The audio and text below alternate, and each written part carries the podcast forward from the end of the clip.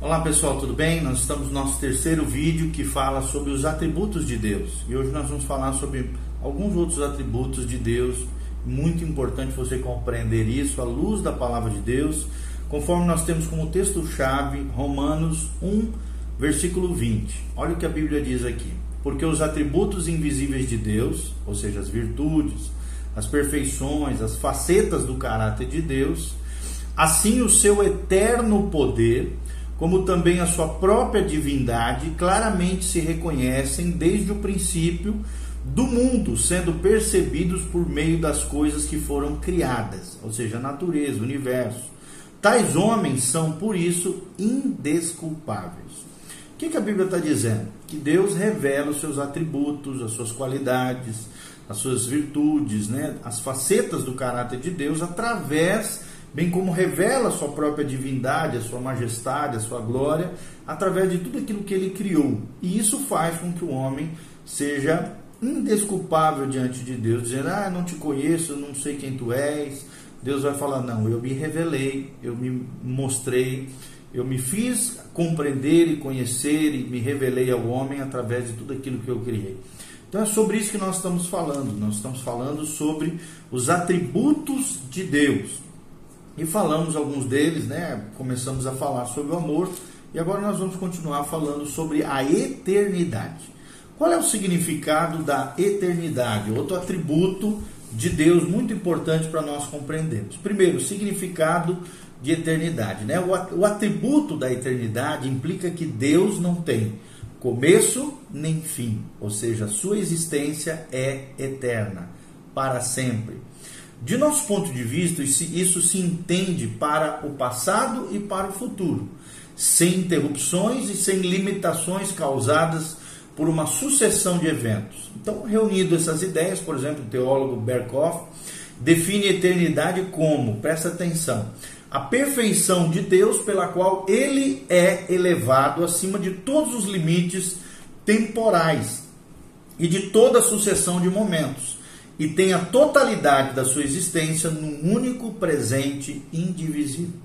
Essa é uma definição legal de um teólogo chamado Berkhoff.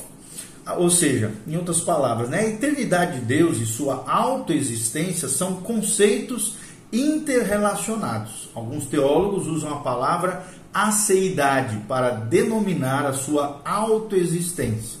Ou seja, Deus depende a Deus depende a de si mesmo. Ou seja, se Deus existe eternamente, portanto nunca foi gerado nem veio a existir. Ele é infinitamente autoexistente. Eu vou repetir: Deus é infinitamente autoexistente. O que, que as Escrituras falam acerca da eternidade de Deus? A eternidade de Deus é demonstrada, por exemplo, no Salmo 90, versículo 2, que a Bíblia diz de eternidade a eternidade, tu és Deus. Em Gênesis 21, 33, nós vemos aqui um termo em hebraico chamado El Olam, que significa o Deus eterno. E é uma variação do termo original que significa o Deus da eternidade. Quais são as questões quando nós pensamos um pouquinho sobre a eternidade? Uma das perguntas que surgem é qual é a relação de Deus com a sucessão dos eventos nesse mundo. Ou seja, e a resposta é: ele é eterno, portanto vê o passado e o futuro tão claramente quanto um, o presente. Além disso, né, é, deve vê-los, né, Deus deve vê-los como partes integrantes de uma sucessão de eventos históricos. Apesar disso, né, de maneira alguma está preso a essa sucessão, ou seja, apesar de intervir na história humana, cronológica, com o tempo, Deus está para além do tempo, né? está além do nosso tempo humano. Apesar disso, de maneira alguma, né, está preso a essa sucessão, como eu já falei.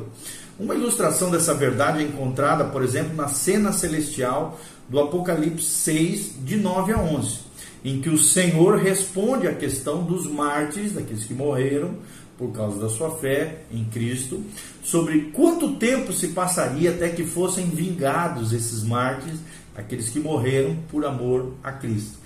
E a resposta, né, é, é, que surge ali é dizendo-lhes para esperar até que certos eventos ocorressem na terra. Então é muito importante nós vemos que Deus está para além do tempo, acima do tempo, supra cronológico, né? Mas ele intervém na história humana, como nós falamos aqui e relatado em Apocalipse 6, de, dos versículos 9 ao versículo 11. É uma, uma, uma ramificação né, confortadora da eternidade de Deus é que ele nunca deixou nem deixará de existir. Vou repetir: Deus nunca deixou nem deixará de existir. Assim sendo, seu controle sustentador e providencial de todas as coisas e eventos está assegurado. E isso é tremendo, enche o nosso coração de fé com relação a isso. Uma outra faceta do caráter de Deus, ou atributo de Deus, é, é a imutabilidade. Qual é o significado da palavra ou do conceito bíblico de imutabilidade? A imutabilidade significa que Deus é imutável e, portanto, não muda ou tem qualquer sombra de variação. Isso não quer dizer que ele esteja imóvel ou esteja inativo, mas sim que nunca se altere, cresce ou se desenvolve. O que, que as Escrituras falam com relação à imutabilidade de Deus? Malaquias 3,6 fala sobre isso, Tiago 1,17 fala sobre essa imutabilidade divino. Vamos ver aqui o que Tiago 1,17 fala sobre isso. Espera aí só um pouquinho, vamos encontrar aqui. Depois de Hebreus vem Tiago 1,17. Tiago 1,17, a Bíblia Sagrada diz assim: Toda boa dádiva e todo dom perfeito são lá do alto, descendendo do, descendo do Pai das luzes ou seja, Deus, né, o Deus da Bíblia, em quem não pode existir variação ou sombra de mudança. Então aqui está relatando a imutabilidade de Deus, tá? Então Tiago 1:17 fala sobre a imutabilidade de Deus, Malaquias 3:6 também fala sobre isso. Nós podemos observar, né, no primeiro versículo que a imutabilidade assegura a preservação de Israel, no caso lá de Malaquias 3:6 é o conceito bíblico que nos leva ter a segurança da preservação do povo de Israel. Qual é o problema que surge quando nós pensamos com, a, com relação à imutabilidade? Se Deus é imutável, como então podemos afirmar que ele se arrepende? Você pode conferir isso né, em Gênesis 6,6, em João 3,10, nós vemos essa, essa, essa problemática surgir aqui. Mas se realmente houve uma mudança em Deus, ele não é imutável, ou não é soberano, ou nenhuma das duas. A maioria dos intérpretes aqui entende que esses versículos usam de um antropomorfismo, isto é, de uma interpretação do que não é humano em termos humanos, até para a gente poder compreender, poder entender aquilo que o contexto ali está falando. Ou seja, na revelação gradual do plano de Deus, parece ocorrer algumas mudanças. No entanto, isso pode ser entendido apenas pela perspectiva humana, ou seja, mudança quanto à perspectiva humana, pois o plano eterno de Deus é imutável como ele assim o é. Outra possibilidade é que essa expressão pode significar simplesmente que Deus lamentou ou condoeu-se, o que elimina qualquer conceito de variação ou mudança por parte de Deus. Qual é a ramificação de tudo isso em relação a Deus? Se a autoexistência pudesse mudar, isso tornaria a existência dependente, ou seja, a eternidade se transformaria em tempo e a perfeição em imperfeição. E portanto, Deus se transformaria em não Deus. A imutabilidade de Deus garante que nenhuma das perfeições divinas mude, mas que todas essas perfeições, ou seja, esses atributos, trabalhem com coexistência consubstancial, em sintonia perfeita e, e, e, e, e convergindo todas elas no mesmo propósito, revelando a grandeza, a majestade e a perfeição da própria, do próprio Deus. Ok? Quais são as ramificações da imutabilidade em relação a nós? A imutabilidade de Deus oferece conforto e segurança para cada crente de que as promessas de Deus não falharão. Nós vemos isso em Malaquias 3:6 e em 2 Timóteo 2:13. 2 Timóteo, vamos abrir aqui para ver. 2 Timóteo 2,13, tá? A palavra de Deus diz o seguinte em 2 Timóteo 2,13. Presta atenção o que a Bíblia Sagrada diz. A Bíblia diz assim: Se somos infiéis, Ele, Deus, permanece fiel, pois de maneira nenhuma pode negar-se a si mesmo. Malaquias 3,6 e agora eu li agora 2 Timóteo 2,13. Ou seja, a imutabilidade lembra-nos de que a atitude de Deus em relação ao pecado, por exemplo, não muda e nunca mudará.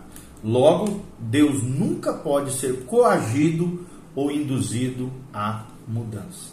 Ok? Então é muito importante a gente compreender tudo isso. Outra característica importante de Deus é a infinitude. Qual é o significado da infinitude de Deus? Ou infinidade também significa que Deus não tem limites nem limitações. Ele não é limitado de maneira alguma pelo universo nem por limites de tempo ou espaço. Mas isso não significa que está, de algum modo, espalhado pelo universo. Uma parte aqui outra ali. A infinidade de Deus deve ser concebida como intensiva antes que extensiva. O que, que as Escrituras dizem com relação à infinitude de Deus? Primeiro, nós vemos, né, Salomão reconhece essa infinitude de Deus durante a dedicação do templo dele lá em 1 Reis 8, 27. Deus fala desse, ele, é, Salomão fala desse Deus infinito, dessa infinitude de Deus. E Paulo também usou esse atributo de Deus para argumentar contra os falsos deuses dos atenienses, lá em Atos, capítulo 17, nós vamos abrir aqui, de 24 a 28. Atos 17, de 24 a 28. Olha o que diz. O Deus que fez o mundo e tudo que nele existe, sendo ele Senhor do céu e da terra, não, não habita em santuários feitos por mãos humanas, nem é servido por mãos humanas como se de alguma coisa precisasse, pois ele, é, ele mesmo é quem a todos dá vida, respiração e tudo mais. De um só fez toda a raça humana para habitar sobre toda a face da terra, havendo fixado os tempos previamente estabelecidos e os limites da sua habitação, para buscarem a Deus, se porventura tateando o possam achar, bem que não está longe de cada um de nós, pois nele vivemos, nos movemos e existimos, como alguns dos vossos poetas têm, têm dito, porque dele também somos geração. Então nós vemos aqui claramente Paulo usando o atributo de Deus chamado infinitude para argumentar contra os falsos deuses que haviam na terra de Atenas, né, na cidade de Atenas. E qual observação nós podemos aprender com relação a tudo isso que nós estamos falando? Às vezes, né, esse atributo é chamado de imensidade também. E isso o distingue da onipresença. São coisas, são atributos diferentes, pois enfatiza a transcendência de Deus, uma vez que ele não está limitado pelo espaço. O que é transcendência? Deus está para além do homem, enquanto a onipresença concentra-se na imanência de Deus, uma vez que ele está presente em todos os lugares com relação à sua presença, tá? Deus é transcendente, mas também é imanente. Nós precisamos compreender essas questões, é muito importante ok? E falando um pouquinho mais sobre esses atributos, nós falaremos agora sobre o atributo da justiça. É muito importante também nós compreendermos a questão da justiça de Deus. Rapidamente, nós vamos estar falando sobre a, o, esse atributo tão importante que é a justiça. Qual é o significado do conceito bíblico da justiça de Deus? Apesar de estar, claro, relacionado com a santidade de Deus, a justiça é um atributo distinto de Deus. A santidade está relacionada com a separação de Deus de tudo, de tudo o que existe e a justiça com a sua retidão. A justiça está ligada à lei, à moralidade, à retidão, em relação a si mesmo, porque Deus é justo, é o que diz a palavra de Deus. Isto é, não existe lei divina ou humana que sua natureza viole. Vou repetir, não existe lei seja divina ou humana, que a natureza de Deus viole, mas ele também é justo em relação às suas criaturas. Ou seja, não há ação tomada por ele que viole qualquer código de moralidade ou de justiça por ele mesmo estabelecido, até porque ele é o legislador, o juiz moral de todo o universo criado. Então, às vezes, esses dois aspectos, santidade e justiça, são chamados de é, absolutos em relação a si mesmo e também são conhecidos como relativos em relação à sua criação.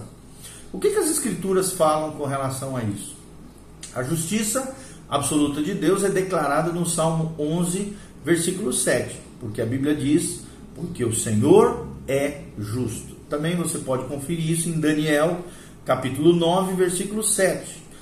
Davi também declarou em outros salmos, né, como o Salmo 19, versículo 9, fala sobre a justiça de Deus. E Atos 17, 31, que é aqui, ó, Atos 17, 31, que nós acabamos de ler, fala: Porquanto estabeleceu um dia, Deus, né, em que há de julgar o mundo com justiça, por meio de um varão que destinou e acreditou diante de todos, ressuscitando dentre os mortos. Claro que aqui uma referência ao Cristo que julgará todos os homens e todos os seres criados um dia, conforme diz as Escrituras. Ou seja, o Deus justo, o Deus que tem justiça quanto ao seu caráter, quanto às suas perfeições, às suas virtudes, ele julgará todos os homens. E você está preparado para ser julgado por Deus um dia? A Bíblia diz em Hebreus 9, 27: Ao homem está ordenado viver uma só vez, e logo após isso haverá um juízo. Haverá um juízo de Deus para cada um de nós, de que tipo de vida levamos, que tipo de escolha fizemos, que tipo de, de, de espiritualidade ou, ou, ou, experiência com Deus tivemos. Então tome cuidado, Deus é um Deus justo. Deus não tem por inocente aquele que é culpado e nem culpa aquele que é inocente. Deus é um justo juiz e a justiça de Deus está intrínseca e correlacionada com a santidade, a retidão e esse Deus extraordinário, bem como as suas perfeições, ok? Então, nos próximos vídeos, nós vamos estar falando sobre as demais, os demais atributos de Deus. Continue conosco, esperamos ter abençoado seu coração. Faça seus comentários abaixo, compartilhe com outras pessoas e que a graça e a paz de Deus esteja com você. Amém? Amém e amém.